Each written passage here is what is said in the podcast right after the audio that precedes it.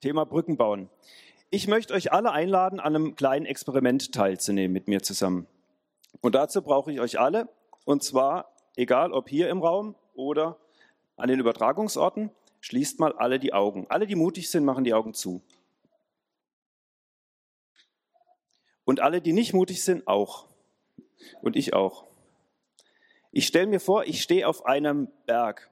Ich spüre die kühle Morgenluft. Ich sehe vor mir am Horizont eine andere Bergspitze. Und direkt vor mir geht es aber ganz steil runter, ungefähr 400 Meter fast senkrecht. Ich habe eine Einladung erhalten zur anderen Seite auf den anderen Berg. Wie komme ich da hin? Ich könnte die Hängebrücke nehmen, die hier vor mir ist. Die sieht ein bisschen wackelig aus, aber ich gehe drauf zu. Ich setze einen Fuß nach dem anderen auf diese Brücke. Ich spüre die Holzbalken unter meinen Füßen. Ich spüre, dass die Brücke anfängt zu wackeln, wenn ich drauf trete. Aber ich weiß, Hängebrücken halten. Ich laufe einen Schritt nach dem anderen nach vorne. Ich halte mich an den Seilen fest.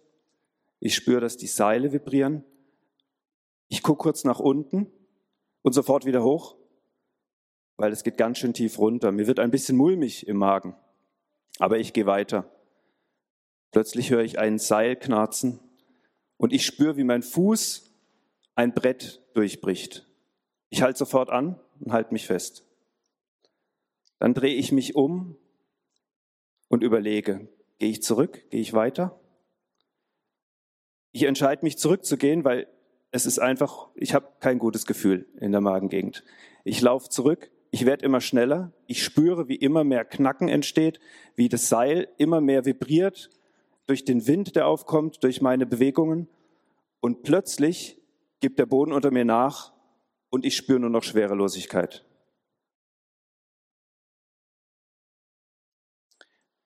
Kannst du dir ausmalen, was passiert, wenn du unten ankommst? Das wollen wir uns gar nicht ausmalen. Ihr könnt die Augen gern wieder aufmachen. Eine Brücke zu benutzen hat was mit Vertrauen zu tun, auf alle Fälle. Und wir wissen ja, Brücken halten. Deswegen benutzen wir gerne große Brücken. Die längste Fußgängerbrücke der Welt steht in Portugal, ist 516 Meter lang. Und es geht dann ungefähr so, wie ich euch das gerade beschrieben habe. Die drittlängste der Welt und die längste in Deutschland steht im Harz und ist 483 Meter lang, ähm, ist auch nicht viel kürzer. Ich weiß, dass die 120 Tonnen wiegt, dass sie an den Ankerpunkten 950 ähm, Tonnen Gewicht entwickelt oder Zugkraft entwickelt. Ich weiß, dass maximal etwas über 200 Menschen auf diese Brücke dürfen, weil sie dann ihre Kapazitätsgrenze erreicht und gesperrt werden muss. Und ich weiß, wenn die Windgeschwindigkeit über 55 Kilometer pro Stunde kommt, auch dann wird sie gesperrt, weil es nicht mehr sicher ist. Auch diese Brücke, die geniale Handwerkskunst von irgendwelchen Ingenieuren bedeutet, hat irgendwann ihre Grenze erreicht. Und es geht nicht weiter und es wird unsicher, diese Brücke zu benutzen. Und dann würde ich diese Brücke auch nicht mehr benutzen, weil ich es einfach nicht darf. Die Menschen sind schon geniale Brückenbauer. Ob es jetzt hier eine Holzbrücke auf der Bühne ist, ob es die Brücke ist, die ich beschrieben habe. Ähm, wir können schon ziemlich viel erreichen. Aber es gibt immer eine Grenze. Und ich möchte euch von dem größten Brückenbauer der Menschheitsgeschichte erzählen. Und das ist Jesus Christus. Und wenn wir von Jesus Christus reden, dann schauen wir ganz gerne mal in die Bibel. Wir fangen aber nicht bei der Brücke an, sondern ein bisschen vorher. Römer 3, Vers 23. Denn alle haben gesündigt und erlangen nicht die Herrlichkeit Gottes. Was das bedeutet, möchte ich hier aufzeichnen.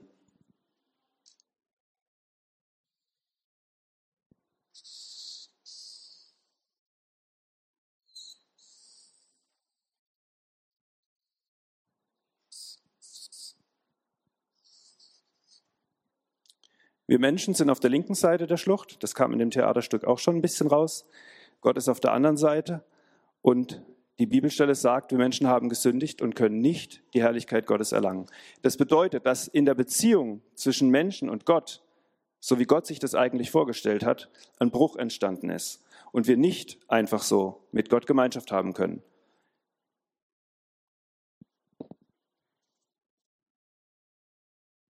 Römer 6, Vers 23, denn der, Sohn, der Lohn der Sünde ist der Tod, die Gnadengabe Gottes aber ewiges Leben in Jesus Christus.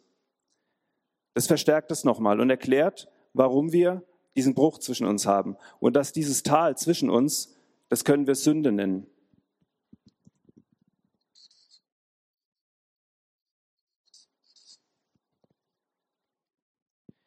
Und es geht Gott um die Beziehung zu uns. Die Beziehung, die er sich vorgestellt hat, war, dass wir mit ihm Gemeinschaft haben können. Und diese Beziehung hat einen Bruch erlitten. Und dieser Bruch wird durch diese Schlucht deutlich. Johannes 1, Vers 12, so viele ihn aber aufnahmen, denen gab er das Recht, Gottes Kinder zu heißen. Und zwar denen, die an seinen Namen glauben. Wenn er sagt, dass wir das Recht kriegen, Gottes Kinder zu werden, dann sagt er genau das, dass er die Beziehung wiederherstellen will, nach der er sich so sehnt. Die Beziehung ist nicht kaputt, weil er sie nicht wollte, sondern die Beziehung ist kaputt gegangen und er möchte sie gerne wiederherstellen. Und er sagt denen, die ihn aufnahmen, also den Menschen, die Jesus aufnehmen und an diesen Namen glauben wollen. Und wie sieht es aus oder wie muss das geschehen? 1. Johannes 1, Vers 9. Wenn wir unsere Sünden bekennen, ist er treu und gerecht, dass er uns die Sünden vergibt und uns reinigt von aller Ungerechtigkeit. Wenn wir unsere Sünden bekennen, so funktioniert das Aufnehmen von Jesus Christus, dann ist er treu und gerecht, dass er uns vergibt er möchte die Beziehung wiederherstellen. Und deswegen sagt er uns, er wird sein Wort halten. Wenn wir ihn aufnehmen, dann wird er uns zu sich nehmen, dann wird er die Beziehung wiederherstellen. Und wie funktioniert es? Das wurde auch im Theaterstück schon gesagt.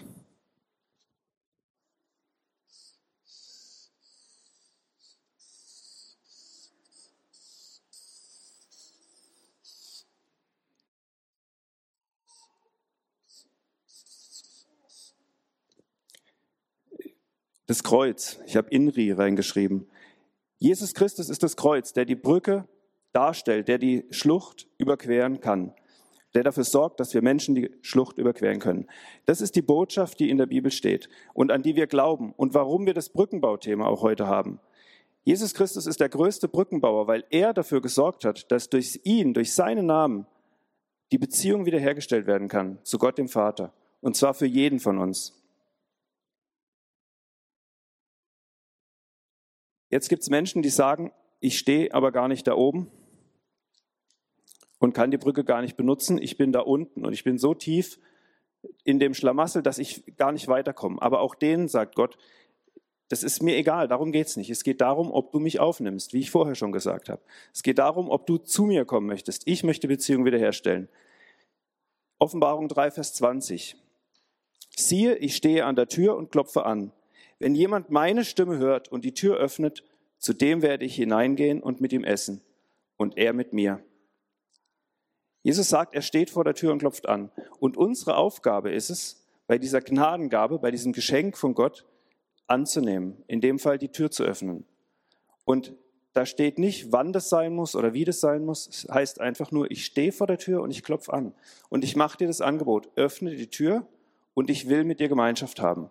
Das heißt, dass auch für die Menschen, die sich hier unten wähnen, Gott noch was eingebaut hat.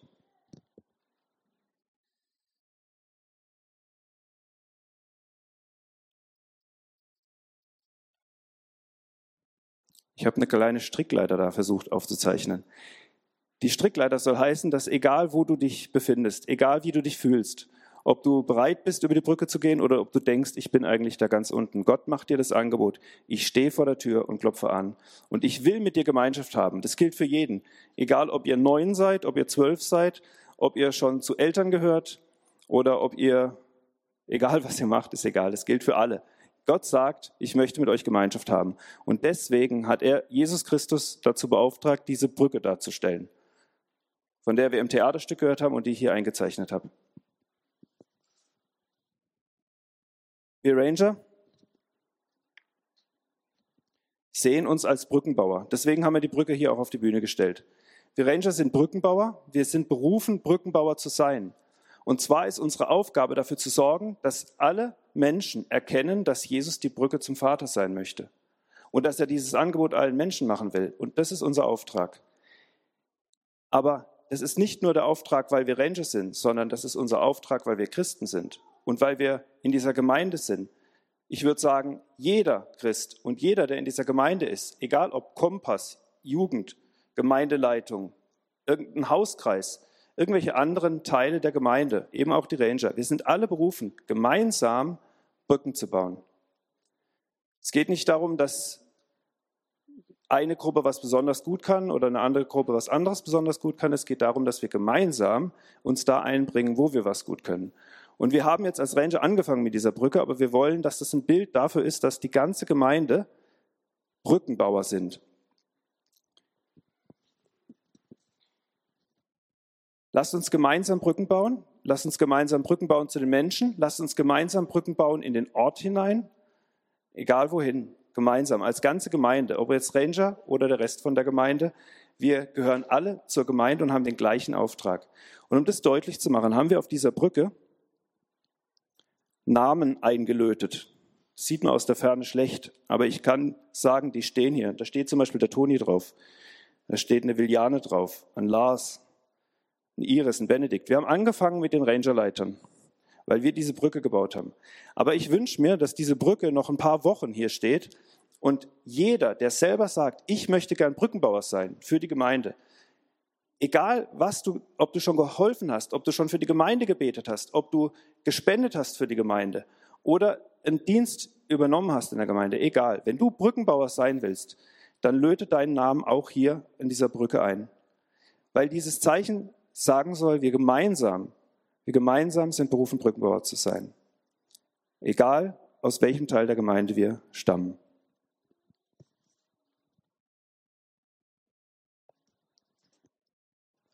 Ich möchte, ich möchte noch ein Gebet sprechen und dann kommt der nächste Punkt dran.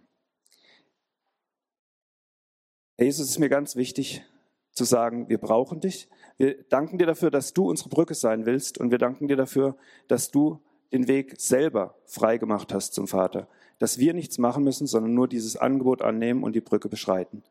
Und ich möchte dich bitten, dass du uns als Gemeinde, jeder, der das jetzt hier gehört hat, dass du uns ansprichst und uns zeigst, wo unser Auftrag ist, wo wir Brücken bauen sollen und was unser Beitrag dazu sein kann. Egal aus welchem Bereich der Gemeinde wir kommen. Wir alle wollen dich groß machen und wir wollen den Menschen davon erzählen, wie du die Brücke gebaut hast. Amen.